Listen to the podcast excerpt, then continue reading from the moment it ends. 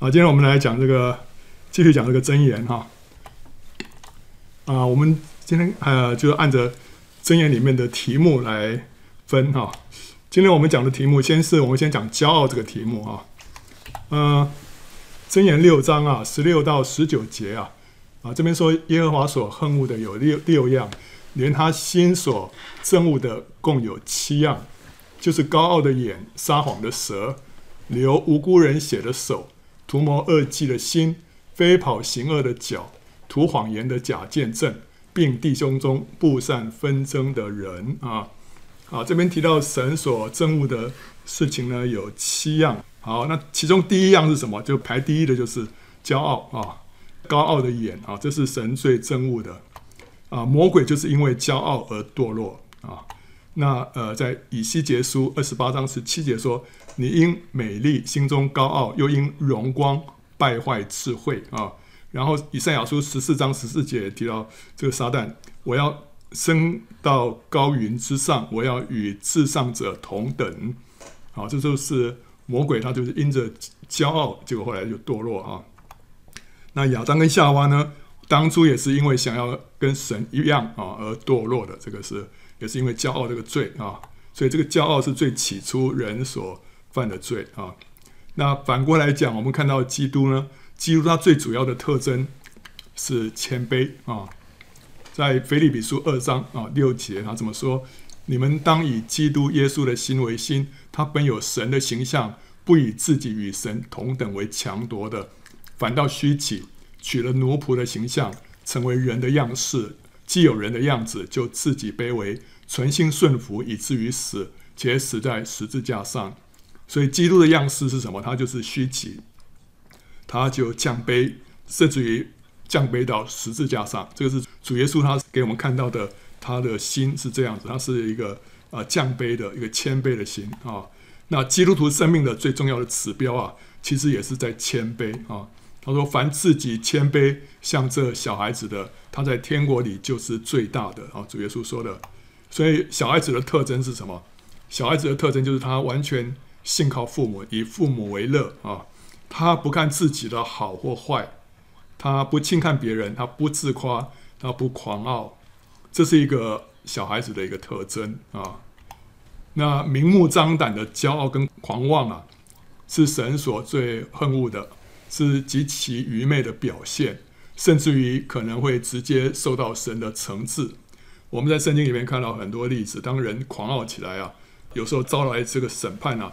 是从神那边直接来的，有一些例子哈，像啊拿巴啊，这个拿巴就是一个一个非常狂傲的一个人，后来他就被神击打就死了。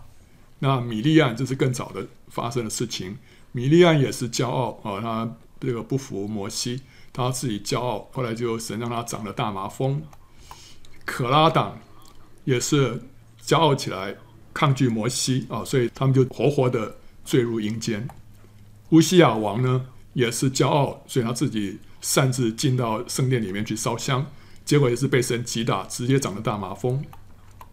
尼布甲尼撒王，他在这个巴比伦城上面说：“哇，这个这个国家啊，这个这个何等荣耀啊，是我一手创立起来的哈。”当他那边说狂傲话的时候，神就让他发疯啊，像是牛吃草一样，七年啊。那另外一个西律亚基帕王，他也是。在接受人的崇拜的时候呢，不把荣耀归给神，结果神就让虫子把他咬死啊！所以这些都是因为骄傲而直接招来神的惩治啊。那有些骄傲呢，啊，不是这样明目张胆，是隐藏在人的内心的。人呢，甚至于会因为自己的谦卑而感到骄傲啊，这是隐藏的骄傲啊。哎，我居然发现有这样的 T 恤啊！这个 T 恤上面写说 “proud to be humble” 啊，就是以谦卑为傲啊，所以我我很谦卑啊，这个我好谦卑啊，I'm so humble 啊，但是呢，这个心里头其实还是骄傲，对不对啊？但这个骄傲是隐藏的啊，所以呢，骄傲是非常狡猾的。人跑到人生赛程的终点，战胜了一切之后呢，还要面对一个仇敌是什么？就是骄傲啊，就是骄傲。所以在天路历程最后一段。他有这么一句话说，就是在天堂的门外，也有一条通往地狱之路啊。所以啊，我们不要觉得说哇，我这一辈辈子我就当打的呃这个呃这个战我打过了啊，当跑的路我跑尽了，当守的道我守住了，然后就有荣耀的冠冕为我存留啊。但是我们还是要非常提防，就是不要有一个骄傲在我们的里面啊。这是最后还要面对的一个仇敌，就是骄傲。所以那个保罗他到了晚年，他说啊，他说他在罪人当中是一个罪魁啊。他没有因着他自己的灵性啊、登峰造极而夸耀，他说他是一个罪魁。这个雅各啊，到了一百三十岁的时候呢，他在觐见法老的时候呢，也不说他的一生有什么成就，或者他的人丁家业有多么兴旺，他只说他平生的年日啊，又少又苦，不及他列祖在此寄居的年日啊。那所以呢，能够保守我们安然度过此生啊。躲过仇敌试探的陷阱，并且蒙神称许的品格，就是谦卑啊，就是谦卑。我们看到箴言里面呢，神就恨恶啊，惩治骄傲啊啊。十六章第五节说：“凡心里骄傲的，为耶和华所憎恶，虽然联手，他必不免受罚。他讥诮那好讥诮的人，施恩给谦卑的人。”这个三章三十四节，这个在新约里面。被引用了两次，就表示它非常重要啊！在新约里面被引用说，神阻挡骄傲的人，施恩给谦卑的人。在雅各书四章六节，还有彼得前书五章五节都被引用。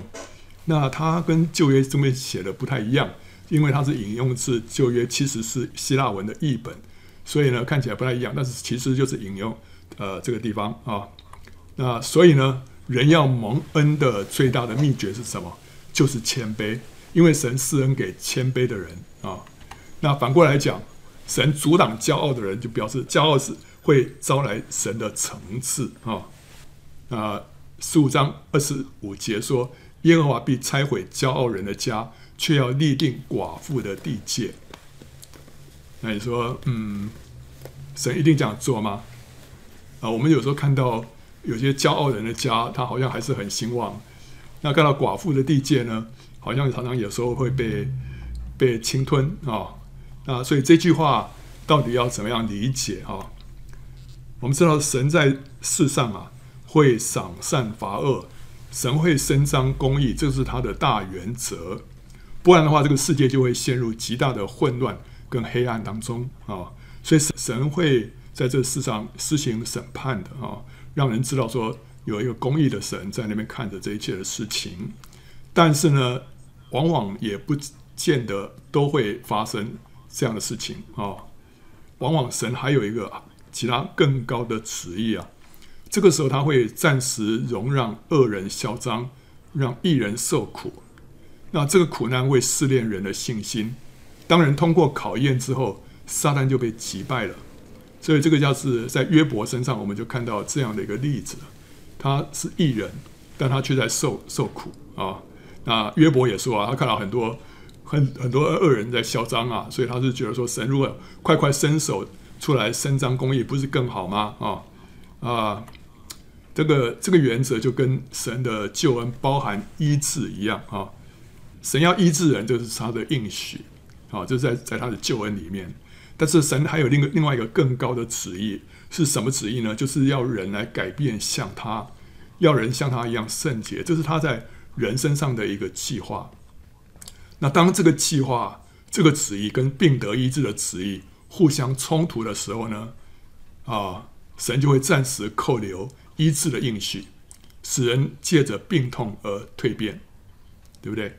啊，如果你病得到医治之后，你这个人的灵性还是原地踏步，啊，是这样比较好呢？还是你并没有得到医治？但是呢，灵性因此就开始成长，所以这个时候神会选择让你的病暂时不得到医治，但是呢，他要让你的灵性有成长，这是他更高的旨意。所以我最近有看到一些嗯一些视频，里面有提到，就是有一些教导，就是说呃医治是神的旨意啊，所以病没有得到医治的话呢，这不是神的旨意，所以我们一定要得到医治，这个是神神所应许的啊。啊，但是这这个话其实中间有一些问题的，因为神有的时候没有医治人，为什么？因为他有一个更高的旨意。我们要知道说哪一个旨意比较重要？到底我们这个人要变化像神，像他那样的圣洁比较重要呢，还是我们病得到医治比较重要啊？在神眼中看来，我们这个人变化像他是更重要的，因为我们这个人要彰显他的形象。这是神创造人的两大目的之一啊！好，第一个目的就是要像他，第二个目的呢是要为他在地上掌权。嗯，好，那愚昧人骄傲呢，就会自以为是啊，心中自恃的便是愚昧人，凭智慧行事的必蒙拯救啊。那智慧人惧怕就远离恶事，愚妄人却狂傲自恃啊啊！心骄气傲的人名叫谢曼。谢曼就是嘲笑者的意思啊，他行事狂妄，都出于骄傲。你见自以为有智慧的人吗？愚昧人比他更有指望啊！啊，所以这个骄傲的人就是自以为是啊。有一种人咒诅父亲，不给母亲祝福；有一种人自以为清洁，却没有洗去自己的污秽；有一种人眼目何其高傲，眼皮也是高举；有一种人牙如剑，齿如刀。要吞灭地上的困苦人和世间的穷乏人，啊，这里有一种人啊，这原文就是有一代的人，有一个 generation 的人啊，啊，有一个有一代人，那这一些形容呢是符合主主耶稣对法利赛人的形容。啊，因为法利赛人呢，他们就是用戈尔版的这个遗传废了孝敬父母的道啊，那他们也自以为意，他们眼目高傲，又侵吞寡妇的家产。甚至于要谋害基督，所以这一种人的这个四样的特特质啊，四样的特性，我们在法利赛人身上都看得到。所以这一种人到底是谁？这一个 generation 这一代的人是谁？很可能就是在预言将来会出现的那个法利赛人啊。所以他这个是可以说预言到未来要迫害基督的那一代人，因为那那在历史上他们有他们特别的一个地位。那 OK，那接下来我们看到骄傲会招致败坏，那谦卑会带来尊荣啊。所以十六章十八节说，骄傲在败坏以先，狂心在跌倒之前啊。这节经文啊，很多人都很熟悉啊。撒旦就是因为骄傲，因为狂心，所以他就败坏了，他就从天上坠落哈。那个主前第五世纪啊。有一个古希腊作家叫希罗多德，他曾经说啊，上帝要毁灭一个人，必先使他疯狂。那这句话跟圣经里面我们这边所看的这个十六章十八节的箴言啊，意义类似。然后箴言这个写的比较早，是主前第十世纪所写的啊。那那个希腊作家这个希罗多德是在主前第五世纪讲的这一句话。不过他讲的这句话呢，我常常看到有一些。啊、外邦人在引用，说是圣经里面有这么一句话。我想圣经里面怎么有这么一句话？我想说可能是箴言这句话啊、给他这个误传的。后来发现也不是误传，这个是根本是是希罗多德的话啊，是是从另外一个地方引来的啊。不过意思是类似啊。不过呢，骄傲跟狂心其实呢也是人自己的选择，神只是任凭他如此啊，神不是。是，就是主动的要让一个人骄傲或者是发狂，啊、是人自己选择啊，神神任凭了啊。那败坏以先，人心骄傲；尊荣以前，必有谦卑。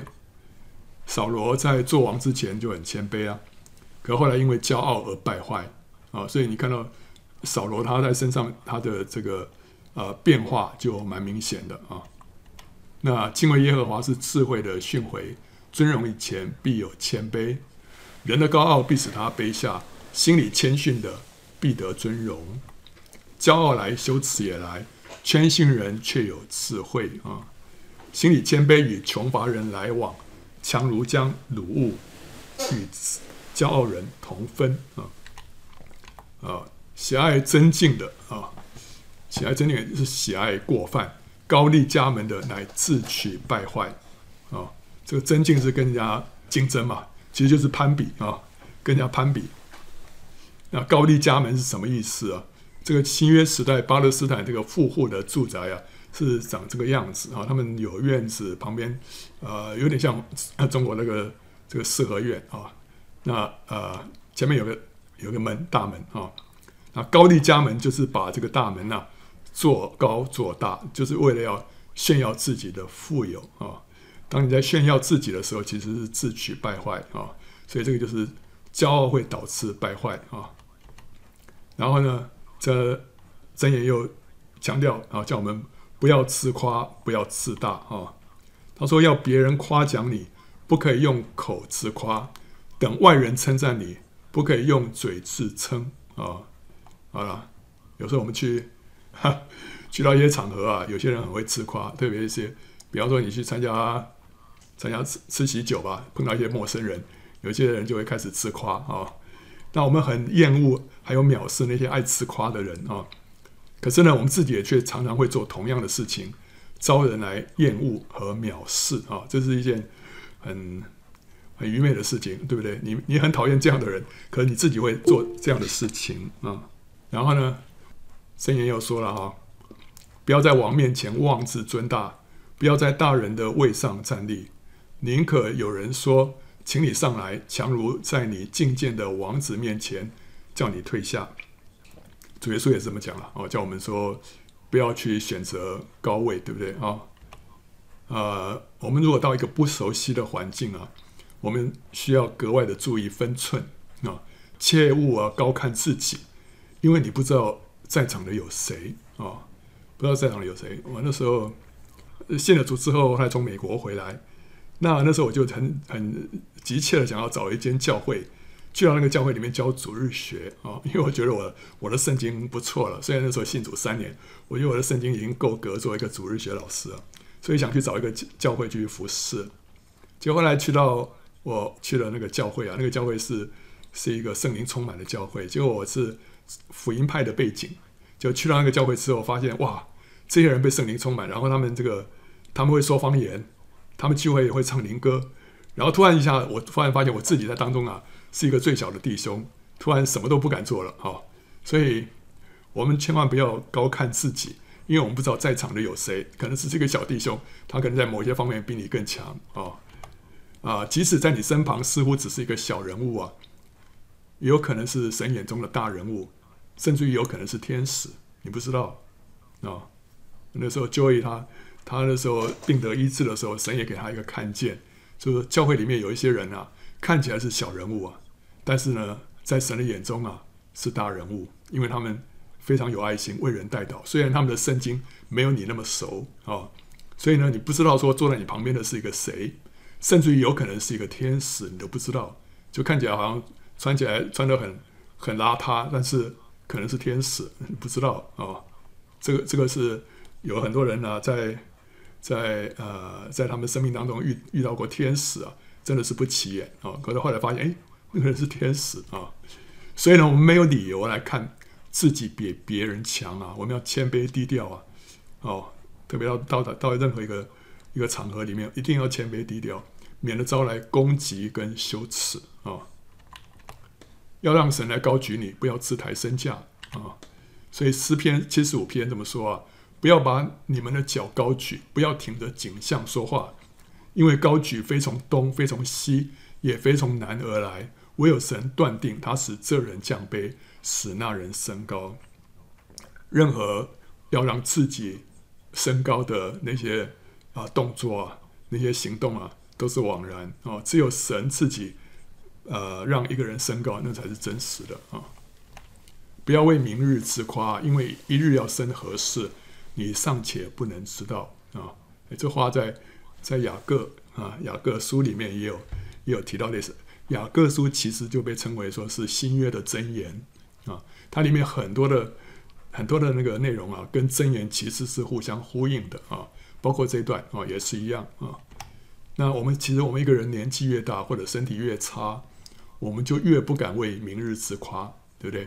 我不敢说我我五年之后怎么样，我十年之后怎么样，我有一个什么什么长程计划。当我们年纪越大的时候，我们就越不敢这么想。我能够，呃，明年还能够很好，过得很好，就已经不错了。所以，我们，呃，越有这个年纪或者这个身体越不行的时候，越有这样的一个体认。可能年轻人就比较不容易有这么觉得。我就觉得说，我这个年日方长啊，但是呢，我们还是需要知道说我们我们真的是非常有限啊。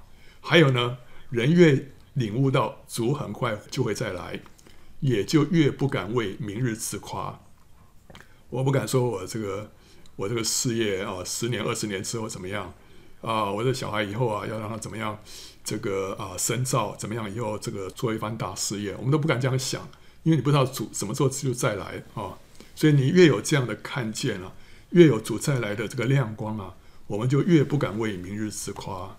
所以雅各书四章这边说，他说：“你们只当说啊，主若愿意，我们就可以活着，也可以做这事或做那事。现今你们竟以张狂夸口，凡这样夸口都是恶的啊！啊，所以我们需要有有这样的认知啊，不管我们自己个人的条件，我们自己的呃身体的状况怎么样，还有这个大环境的发展怎么样，我们都呃不能夸口啊，都不能夸口。”那骄傲只起增进，听劝言的却有智慧啊！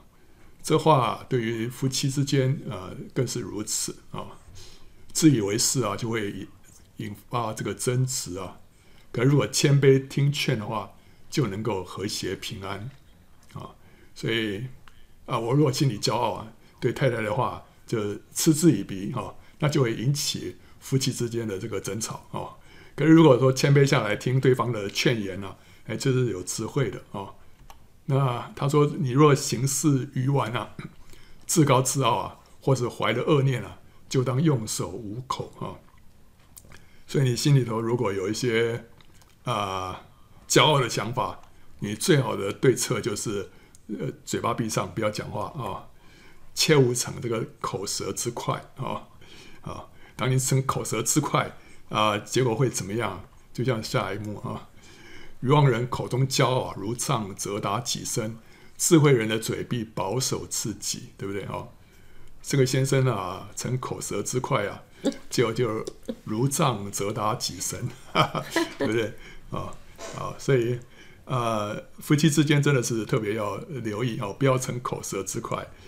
愚昧人啊，口中骄傲啊，就会责打己身；可是智慧人的嘴啊。会保守自己，你少少讲几句话，这个就天下太平，对不对啊？接着我们来看谎言啊。刚刚讲到说，耶和华所憎恶的有七样，对不对哈？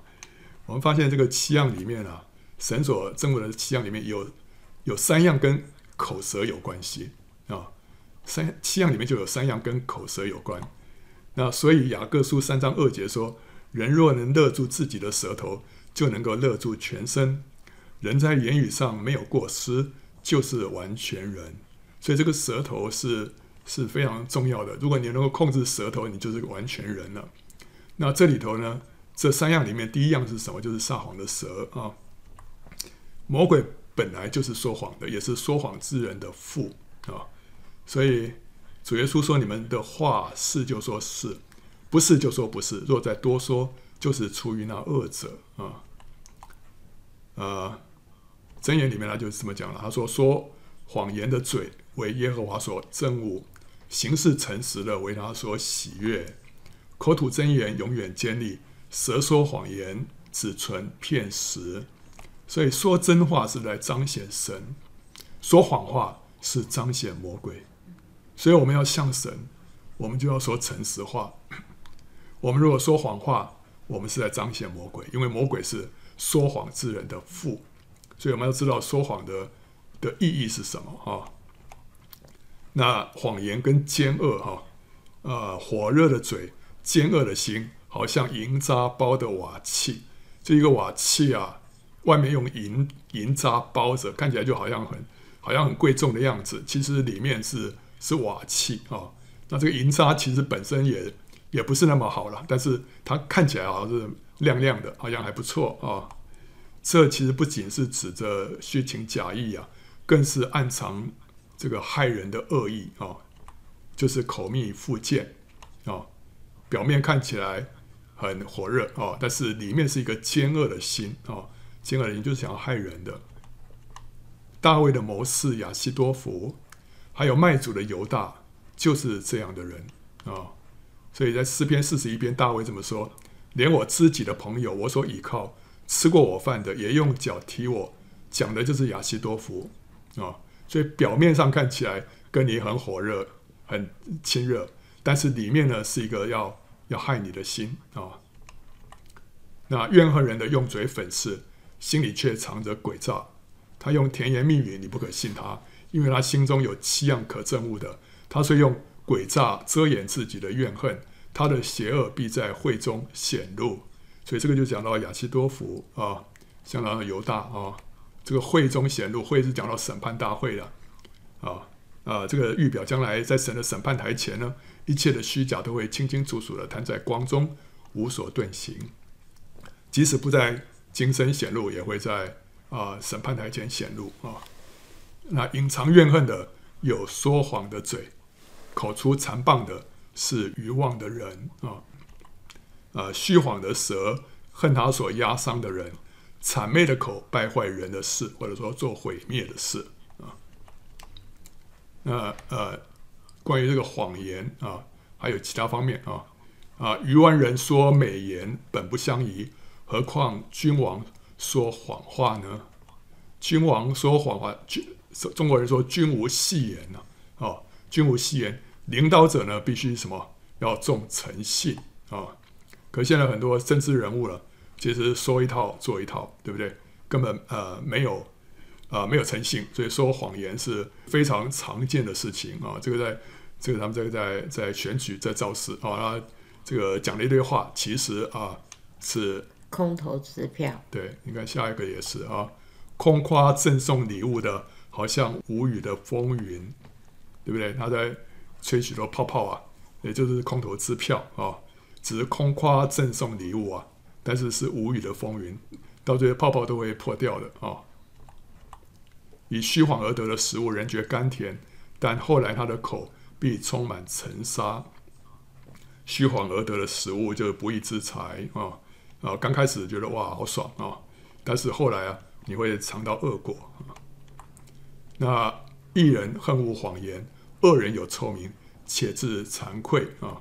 就是谎言被揭穿之后，就会带来臭名跟羞耻啊。呃，这个台湾最近也是看到一些政治政界人士有一些谎言被揭穿啊，一些嗯，像那个假论文啊，哈。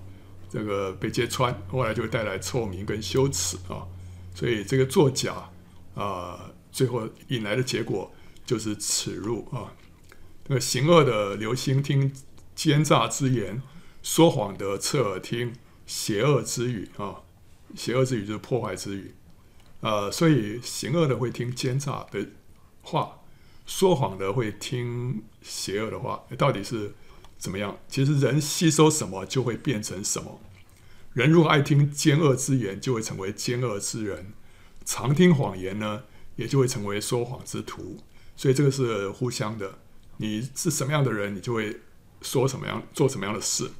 你吸收什么东西，你也会成为那样的人啊、所以基督徒要把守好自己的耳门，不听恶者的谎言。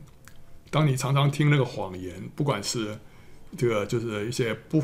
不符合神真理的话，你听多了，到时候你也成为一个说谎的，你会散布这样的一个言论啊、所以我们受了什么样的教育，会让我们成为什么样的人啊、所以基督徒需要能够分辨啊。基督徒不说谎是一个很重要的见证，可是，在少数特殊的状况之下，神不会定罪说谎啊、神什么时候神不会定罪说谎？就是当说实话会造成更严重伤害的时候，说谎呢，相对只是为罪啊、因为呃，你现在面对面对两个选择，一个是说谎，另外一个是啊、说实话。但是说实话所引发的结果，那个后果会非常非常严重。这时候你需要做一个选择、哦。那说谎在这个时候。可能只是一个比较微小的罪，比方说像妓女喇合这个例子，对不对？妓女喇合他骗那个追捕的人，他就说谎，对不对？可是他因为就说这个谎，他救了两个探子，他也救了自己的一家人，而且他自己被列入希伯来书里面的信心伟人之一，所以他说谎这是不对，对不对？这是这是犯罪，但是这个罪呢，跟他跟他出卖这两个探子的罪比起来，相对来说就微不足道。所以这个时候呢，神不会定罪他说谎，甚至于把他列入信心的伟人之一，并不是说他他说谎不是罪，而是说这个罪在跟另外一件事情比起来说是是太小的事情啊，太小的事情。所以这时候他他就要做做一个选择啊。当教会被迫害的时候，基督徒向当局提供假情报，保护弟兄姊妹们不受害，这样的话，神也不会定罪。当宣教士进入禁止宣教的国家，签证的时候，他谎称自己的旅行目的，然后我来这边是来观光的啊，其实他是去宣教的。他说他去观光，你说他这样不是说谎吗？你应该很诚实的说，我来宣教。你你说你宣教，你就根本就进不去了，对不对？那夹带圣经这些违禁的书刊也不照实说，这都是说谎，对不对？但是这种说谎，神不会定罪，因为他有，他如果说实话的话，会带来更严重的后果。那还有从事情报卧底的工作，他也需要伪装自己的身份，对不对？我不能说我是我是特务啊，对不对？所以这就跟什么一样啊？这就跟十诫里面规定不能杀人，但人还是可以上阵去杀敌，也可以去执行死刑一样。这两种状况去杀人，神不会定罪哦，因为在这个特殊状况之下，这不算犯罪。所以这些不是一成不变的。我们基督徒需要有这样的了解哦，不然不然的话，你拘泥于这这个规条啊，很多事情你会被仇敌利用啊，特别是在信仰受逼迫的地方。基督徒必须要灵巧像蛇，面对仇敌啊，不能过于拘泥律法，给仇敌有可乘之机。马加比时代啊，那时候犹太人曾经为了要守律法，在安息日就放弃抵抗，因为他们说安安息日什么都不能做嘛。所以当敌人安息日来攻打的时候，他们就不敢拿起武器来反抗。结果敌人就抓住他们这个弱点，就专门在安息日的时候发动攻击。以至于他们就伤亡惨重了，就后来他们在发现这样不行，后来他们就调整做法，许可犹那个犹太人啊在安息日呢啊、自卫，后来他们才独立成功，哦，所以这些事情基督徒需要明白哦。但是另外一方面，基督徒不能为了要遮掩犯罪啊，为着人或者教会的面子而说谎、做假见证，这是神所恨恶的，因为这个我们也常常看到。有些教会为了这个说不让神的名受羞辱啊，就把教会里面的一些黑暗的东西啊都遮掩起来哦。那有一些啊，在这些丑闻之下的一些受害者呢，叫他们要闭口不说哦。那这也是这这种这种说谎是神所恨恶的。神情愿教会的施工被拆毁，神的名蒙羞，他也不愿意教会包容罪恶，粉饰太平。所以你不能说哇，我如果说实话的话，这个教会会啊、会名声就不好，神的名受羞辱，那这个代价太大了啊，我们不能付上这样的大代价。所以，所以说谎是可以，不是这跟上面那个不一样啊。这个是一个你在遮掩犯罪，跟你你要遮掩那个什么这个啊那些宣教士啊那个那、不一样啊。神不要我们遮掩这些犯罪的这些事情啊，我们需要去对付。要对付啊，那，OK，所以关于说谎，我们知道这个是这是一个见证。基督徒不说谎，要让人家知道说基督徒是不说谎的。但是偶尔少数状况，我们必须要不受那个呃律法的约束啊，我们要要灵巧像蛇啊。那接下来我们看那个假见证啊，这个神所憎恶的七样事情里面啊。有一样就是什么啊，吐谎言的假见证，这也是跟言语有关系的啊。十诫里面的第九诫呢，说不可以做假见证陷害人啊。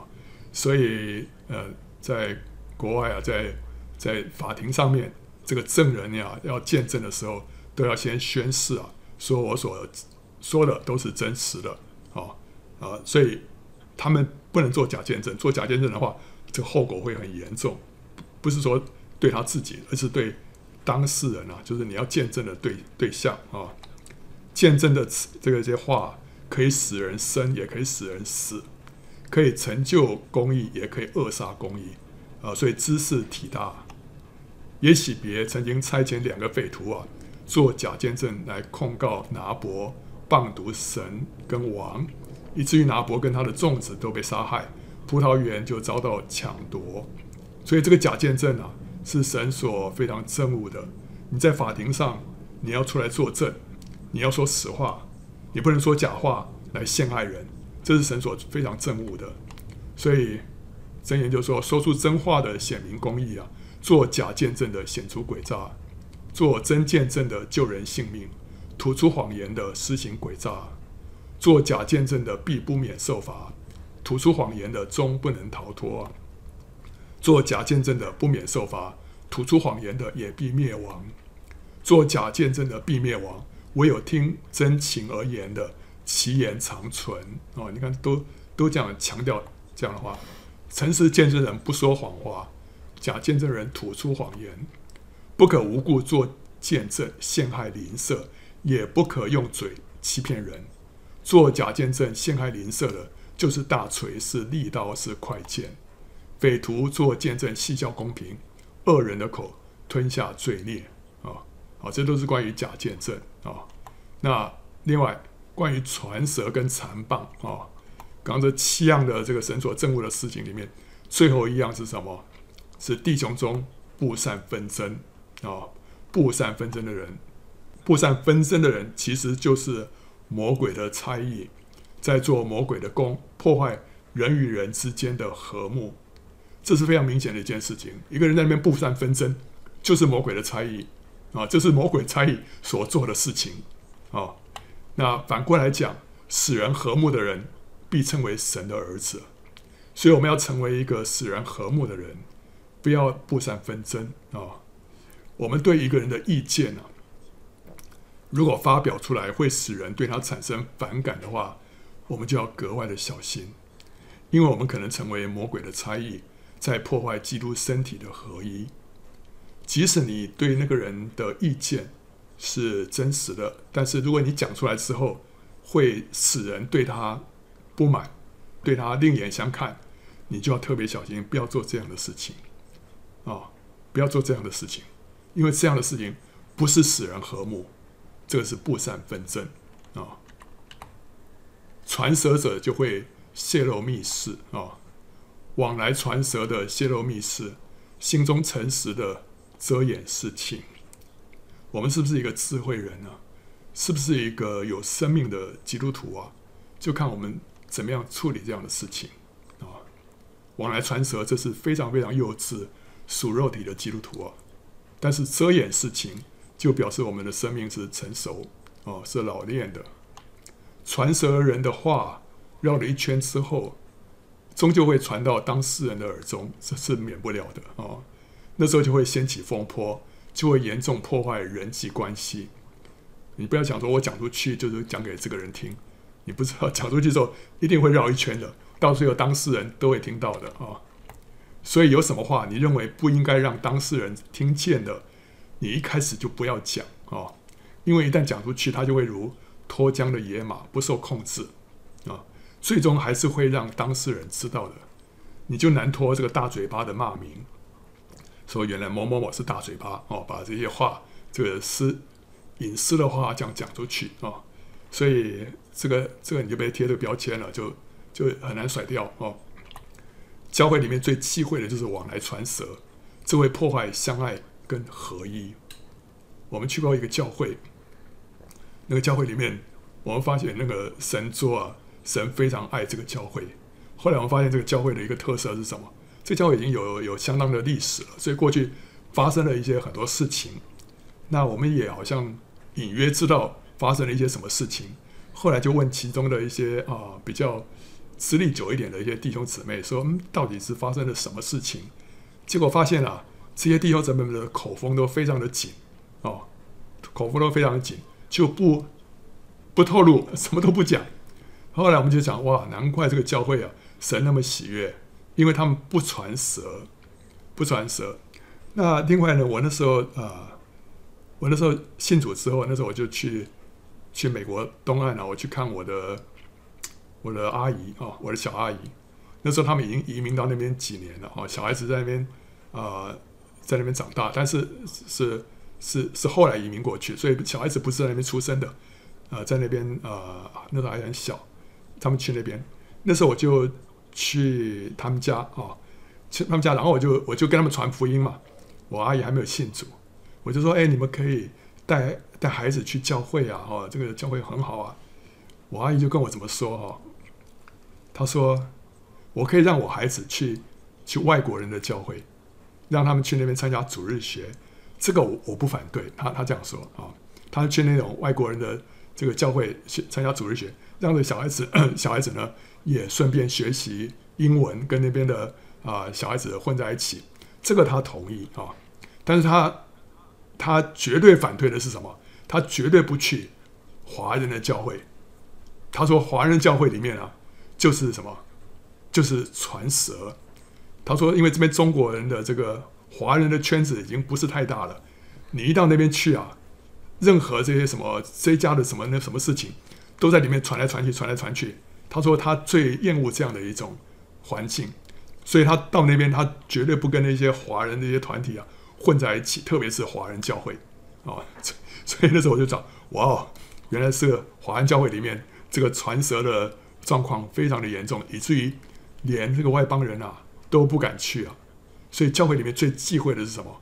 传舌，不要在那边哈、东家长西家短，哦，有人到那边去什么事不做不追求主，只是在那边东家长西家短，这个让这、让教会啊蒙上一层很很恶劣的名声哦，会破坏相爱跟合一啊、所以我们不要不要往来传舌泄露密事啊。往来传说泄露泄露密事啊，呃，大张嘴的不可以与他结交啊。这种爱东家长西家短的，不可以跟他结交。为什么呢？他会把别人的秘密告诉你，可是，一回头他也会把你的秘密告诉别人，对不对啊？所以这样的人要离他远一点啊。传舌人的言语呢，如同美食啊，深入人的心腹啊。这好像是美食啊，深入人的心腹就是怎么样就。哦，你听了很想再听啊，你就会听到人家在说说说一些话啊，传舌的话，你耳朵马上竖起来啊，哦，所以基督徒要避免这样的事情。以前我第一个碰到的一个基督徒，让我认为最最让我印象深刻的一个基督徒，是我高中的高中学校的班长，他是一个基督徒，虽然他从来不他从来不传福音的。但是他他父亲是长老教会的长老，所以他也从小受到这个教会，在教会里面受到熏陶。我发现他有个现象，就是当我们在那边哈，呃，一群人在那边背后在批评论断一些人的时候，他往往就会退开，他不参与。这样就我觉得就很奇怪。我们讲这些话，其实是最 讲的这个口沫横飞的时候，他居然对这些话题不感到兴趣。传舌人的言语啊，就像美食啊，但是有些人他们就拒绝啊，啊，基督徒要拒绝做这样的一个好奇的人去去听这些八卦啊，这是一个见证。你与邻舍争讼啊，要与他一人辩论，不可泄露人的密事啊，恐怕听见的人骂你，你的臭名就难以脱离啊。你你跟他私下讲，就不会让这个事情变成大事。可是，一旦这个事情传出去呢，小事就变大事哦，所以你尽量要让大事变小事啊，不要不要公开讲啊。传舌的人呢，会散播纷争；乖僻人呢，散播纷争；传舌的离间密友，对，一旦把把一个你的啊、朋友的话传出去啊，到最后再传到他耳中啊，你跟他之间的感情就完蛋了啊、或者说你就。离间了其他人之间的感情啊！火缺了柴就必熄灭，无人传舌，争竞便止息啊！所以我们要留意，什么话到了我们这边就停住了，这时候那个争竞就可以止息啊。那还有残谤者会散布纷争啊，匪徒图谋奸恶，嘴上仿佛有烧焦的火啊！所以雅各书三章六节啊，你看又是雅各书。舌头就是火，在我们白体中啊，舌头是个罪恶的世界，能污秽全身，也能把生命的轮子点起来，并且是从地狱里点着的啊。北风生雨，残暴人的舌头也生怒容。为什么会生怒容呢？大家对啊，因为你把这些这些话，一些不该讲的话讲出去之后，你就会造成人际关系的破裂，有人就会很生气啊啊啊！因为你在造成一些纷争，造成一些分裂啊。好争竞的人，煽惑争端，如同余火加炭，火上加柴一样。本来都没事了，被你这么一说，啊，这个事情就继续的在在发酵啊。啊，心存邪僻的，寻不着好处；舌弄是非的，陷在祸患当中。这样的人就是会有报应的啊。这个舌弄是非的，会陷在祸患之中。你不要像主人残暴仆人。恐怕他咒诅你，你便算为有罪。为什么这个仆人是就是奴隶啦？奴隶啊，被你跟他主人说坏话，他根本没有力量反抗，他没有办法去申诉，对不对？所以他只能怎么样？他就会咒诅你啊。那他只能咒诅的结果，但是神会垂听啊，垂听这些这些弱势之人的这个哈冤情啊，所以就会为他伸冤。所以残暴者在神的面前呢，就算为有罪啊。算为有罪，所以他说：“你不要不要向主人残暴仆人，因为他他没有别的管道，他只能用咒诅的。这个咒诅的话，在灵界里面有力量的啊。还有口中的果子啊，所以我们接下来是看到这个呃箴言里面啊，箴言里面关于口舌的教导，箴言里面其实关于口舌方面的教导，就是后面这些这个格言的部分啊，从第十章到三十一章里面。”关于口舌的这个教导最多，大概有七分之一都在讲关于口舌哦。那我们刚刚已经讲了一部分了，现在我们继续看剩下的部分啊。就第一个讲到说是口中所结的果子啊，生死在舌头的权下，喜爱他的必吃他所结的果子。人的话语啊，会在两方面产生影响力，两方面产生影响力啊。第一个是什么？在人间啊，就是良言会结善果，会带来生命。恶言会结恶果，会造成破坏，在人际关系啊，你会带来好的或者是坏的结果啊。那第二个是在灵界里面，我们的话语在灵界里面有力量，会招来神的祝福或者是咒诅啊。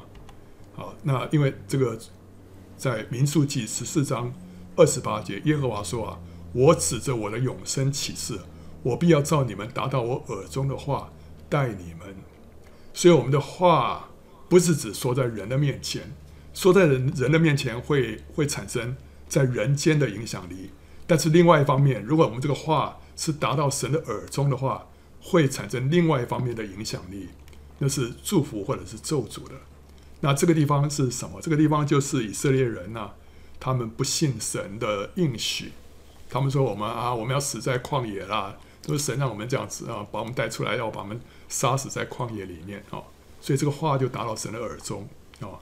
这话就是以色列人的怨言，不相信自己能够进迦南，结果神就照这个话来带他们啊。所以这个是在灵界里面所产生的影响力。所以生死在舌头的权下哦，我们要特别小心。反过来讲，我们看到加勒跟约书亚就说信心的话，他们就蒙神的祝福。所以呢，这个话是在灵界里面所带来的影响啊。人因口所结的果子必得饱美福，人手所做的必为自己的报应啊。人因口所结的果子必享美福，奸诈人必遭强暴。人口中所结的果子必充满肚腹，他嘴所出的必使他饱足。所以，我们对人说恩言呢、啊，恩言是什么？就是包括鼓励的话啦。赞美的话、造就的话、安慰的话、劝诫的话、祝福的话，这些都算是恩言啊。这讲这些恩言的话，就会回收什么平安喜乐，我们就会收我们所种的，我们所结的果子是美好的果子，我们就会得得饱美福啊。那我们传福音给人，也是把这个美好的话传扬出去，这时候我们就会什么？得到得到灵魂的果子，那我们宣告神的应许跟祝福，我们讲信心的话，我们就会领受这些福分。啊，我们说神的恩典够我们用了，那神的恩典就是够我们用。我们宣告神是我们的喜乐，神就是我们的喜乐，神是我们的得胜，神就是我们的得胜。但我们说不信的话，那我们就会领受那些咒诅啊！所以我们会吃我们口所结的果子啊。一人所结的果子就是生命树，有智慧的必能得人。恶人口中的过错是自己的网罗，但一人必脱离患难。曾因正直人祝福便高举，却因邪恶人的口就倾覆啊！所以这个曾啊，因为这个祝福便高举。耶利米书二十九章第七节说：“我使你们被掳到的那城，你们要为那城求平安，为那城祷告耶和华，因为那城得平安，你们也随着得平安。我们为一个城祝福，那个城就蒙福。”所以曾因正直人的祝福而高举啊。接下来我们看良言啊，这是箴言里面也有很多地方提到要说这个良言啊。良言如同蜂蜜啊，使心觉甘甜，使骨得医治啊。恶魔为耶和华所憎恶，良言乃为纯净。温良的舌是生命树。乖谬的嘴使人心碎。这个温良原文是医治啊，这是一个医治的舌头，是生命树啊，带来生命。乖谬的嘴呢，带来死亡啊，使人心碎啊。说话浮躁的如刀刺人，智慧人的舌头却为医人的良药啊。你看到我们基督徒可以讲话，可以如刀刺人，也可以成为医人的良药。言语能够医治人，也能够伤害人。我们要让自己的舌头成为医人的良药，而不是杀人的兵器啊！我们就要讲柔和、智慧、公义、劝诫的话。我们不说浮躁、乖谬、嘲讽、没有耐性、没有恩慈的话。我们平常在生活当中常常会讲一些浮躁的话、乖谬的话、嘲讽的话、没有耐性的话、没有恩慈的话。这些都是基督徒属肉体的。表现缺乏生命的表现，才会说出这样的话。但我们如果生命成熟老练的话，就会说柔和、智慧、公义跟劝诫的话。我们先看柔和的话，他说：“回答柔和，使怒消退啊；言语暴力，触动怒气。”这就是忍一时啊，风平浪静；退一步，海阔天空，对不对哈？啊，这个回答柔和。就会使怒消消退啊！恒常忍耐可以劝动君王，柔和的舌头能够折断骨头。君王就预表神呐，哦，所以恒常忍耐可以劝动君王，就是表示说我们要常常祷告，不可灰心，对不对啊？那柔和的舌头可以折断骨头，就是中国人所说的柔能克刚啊。然后呢？喜爱清心的人，因他嘴上的恩言，王必与他为友啊。清心的人，圣经说他们会怎么样啊？他们必得见神啊。马太福音里面所说的，那这样的人呢，因他嘴上的恩言，王必与他为友。他既是清心了，又因他说恩言啊，说恩言就会成为王的朋友，就会成为神的朋友啊。恩言就是。恩慈温柔啊，感谢鼓励啊，祝福的话，而不是刻薄严厉、无情苦毒、抱怨指责的话啊。所以，我们常常说恩言，就能够什么成为神的朋友？为什么呢？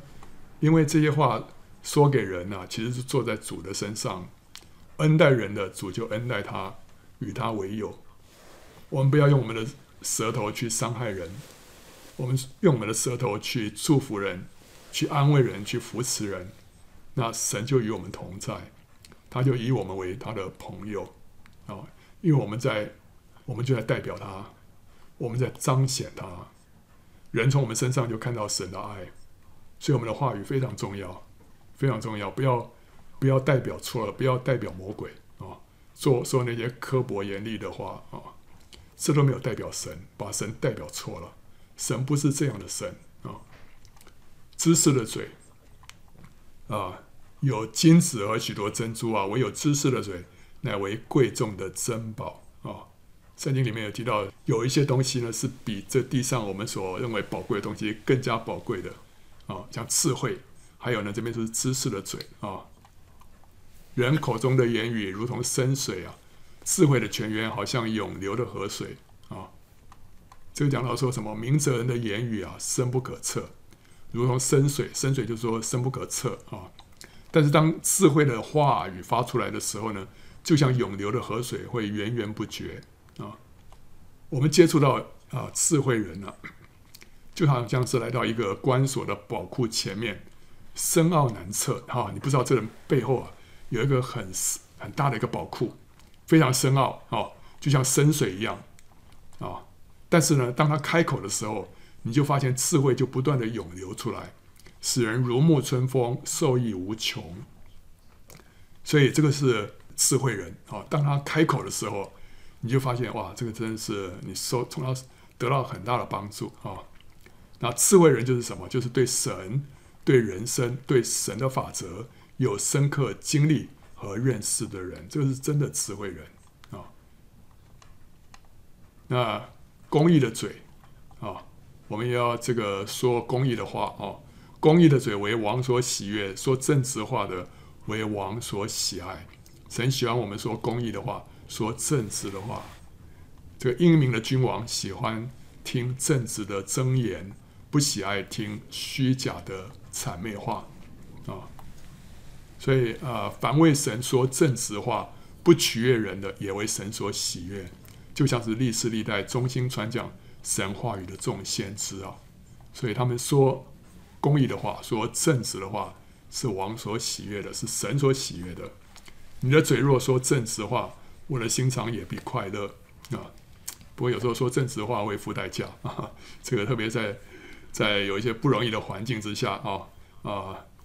当众人都说乖谬歪曲歪曲话的时候，只有你说正直话，那是不容易的。像那个先知米该亚，对不对啊？所有的假先知都说奇言，但是他说正直话，所以他需要付代价啊。但神的心肠快乐。劝诫的话，我们要说劝诫的话，对听的人来说呢，啊，你要留心领受训诲，侧耳听从知识的言语。所以这个听的人要留心啊。要留心听啊！那智慧人的劝诫啊，在顺从的人耳中啊，好像金耳环和金金的装饰啊。所以即使是忠言逆耳，可是呢，对他来说啊，对听顺从的人来说啊，是苦口的良药啊，是金耳环，还有金金的装饰啊。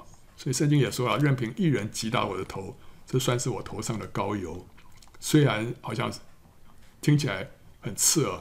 但是呢，对我来说却是益处，所以在顺从人的耳中呢，是金耳环，还有金金的装饰啊。当面的责备强如背地的爱情啊，这个才是有实际行动、真实的爱啊啊！那，你背地的爱情，你没有行动，这个爱是虚的啊。但是你因为有一个真实的爱，所以你会当面责备他，这是真实的爱啊。对于说劝诫话的人呢，哦，责备人的，后来蒙人喜悦，多于那用舌头谄媚人的。所以时间会显明谁才是真正爱你的人啊，就是那些责备你的人啊，那个才是真正爱你的。你不要说话给愚昧人听，因为他必藐视你智慧的言语啊。所以珍珠不要丢在猪前了。那接下来讲义人的口啊，义人的口是生命的泉源，强暴蒙蔽恶人的口。艺人呢？什么是艺人？艺人就是跟神关系是对的，跟神亲密的人啊。那他们的口是生命的泉源啊。艺人的舌乃是高银，恶人的心所执无己啊。艺人的口教养多人，愚昧人因无知而死亡。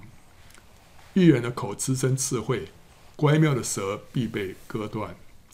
艺人的嘴能令人喜悦，恶人的口说乖谬的话。智慧人积存知识，愚妄人的口素质败坏。智慧人的舌散发知识，愚昧人的口吐出愚昧啊。智慧人的嘴播扬知识，愚昧人的心并不如此啊。智慧人的心教训他的口，又使他的嘴增长学问啊。心中有智慧，必称为通达人；口中的甜言加增人的学问。恶人的言论是埋伏流人的血，正直人的口必拯救人。明哲人嘴里有智慧，无知人背上受刑杖啊。OK，接下来我们看这个应对合宜啊，这是箴言里面对于言语的另外一个主题啊。一句话说的合宜，就如金苹果在银网子里面啊啊，这个银网子上面放着金苹果，那或者这银网子也可以说是这个是一个背景，就是它是一个银的盘子啊，金苹果放在银的盘子里面啊，这是一句话说的合一，是什么意思？就是金苹果是对的话，银网子呢是对的场合。一句对的话要在对的场合里面讲才有价值啊。对的话语呢需要在对的场合说，如果在错的场合说，就是什么？就是这个鲜花插在牛粪上面啊。牛粪这个就是小饼所说的这个死爸爸，死粑粑就这个啊。这个啊，鲜花就插在牛粪上面了啊！这是在一个话是对的，但是场合不对啊。口善应对啊，自觉喜乐，化合其实啊，何等美好啊！那清晨起来大声给朋友祝福的，就算是咒诅他，为什么？祝福不是很好吗？可场合不对，时间不对，那时候人家还在睡觉，那时候你大声给人家祝福啊，这是不对的场合。呃，扰人清梦，所以这算是咒诅他。所以对的话、好的话，要在对的时间讲啊。对伤心的人唱歌，就如冷天脱衣服，又如碱上倒醋啊。碱上倒醋的结果就是为什么？那个一个是碱，一个是酸，两个就会中和，就会起泡泡啊，就会让这个碱失去作用啊。啊，所以这个是这个是两个极端呐。啊，当人很伤心的时候。你就在唱歌，这是两个极端碰在一起，就会产生不好的反应啊。应对正直的，犹如与人亲嘴啊。一人的心思量如何回答，恶人的口吐出恶言。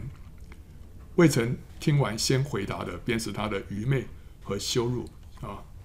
没有听完就回答，就表示这个人的主见太强，缺乏耐性，只想表达自己。显示他的骄傲，他无法倾听，无法抚救卑微的人啊，所以还没听完就就打断了，就就回答了啊，这个是这是主见太强了啊。但有的时候啊，有的时候我们需要也需要这个嗯打断对方的话，因为什么？为什么呢？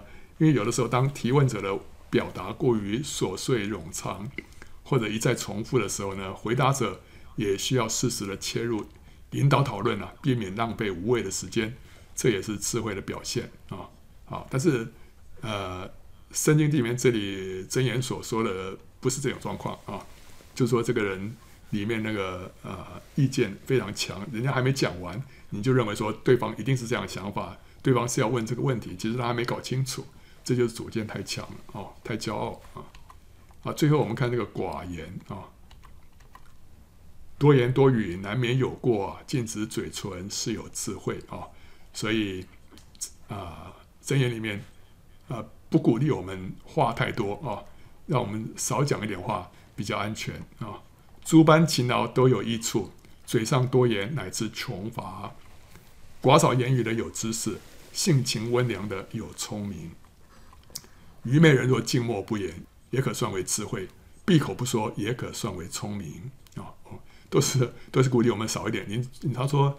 诸般勤劳都有益处，你做什么都好，但是呢，唯独话多了不好啊。谨守口的得保生命，大张嘴的必致败亡啊。谨守口与舌的就保守自己免受灾难。藐视邻舍的毫无智慧，明哲人却静默不言啊。为什么呢？藐视邻舍就表示他缺乏爱心了哦，只会批评论断啊，你们家发生什么事情什么什么，这就是。啊，开始批评论断，但是明哲人却静默不言啊，因为人家发生什么事情，你不知道背后有什么，有什么来来龙去脉哦，所以他比较有同理心，可以勒住自己的舌头，不随火批评啊，所以少说话啊，少说话，让我们免犯了很多错误啊。啊，最后我们做一个总结啊，我们今天讲了一些主题啊，第一个是讲到骄傲，第二讲到谎言，第三个讲到假见证，第四个讲到传舌跟残棒，这四个都是啊、神所恨恶的七样事当中的四个四样啊。接下来我们就讲说口中的果子，然后讲到良言啊，然后讲到应对要合宜，最后讲到要寡少言语啊。所以后面。啊，除了骄傲之外，今天所讲的都是言语的部分啊，所以这个是箴言里面很重要的啊一个主题，就是关于言语方面。那我们今天都把它讲完了啊，下次我们就再讲其他方面的主题啊。啊，欢迎到圣经简报站来观看更多相关的视频，还有下载 PowerPoint 档。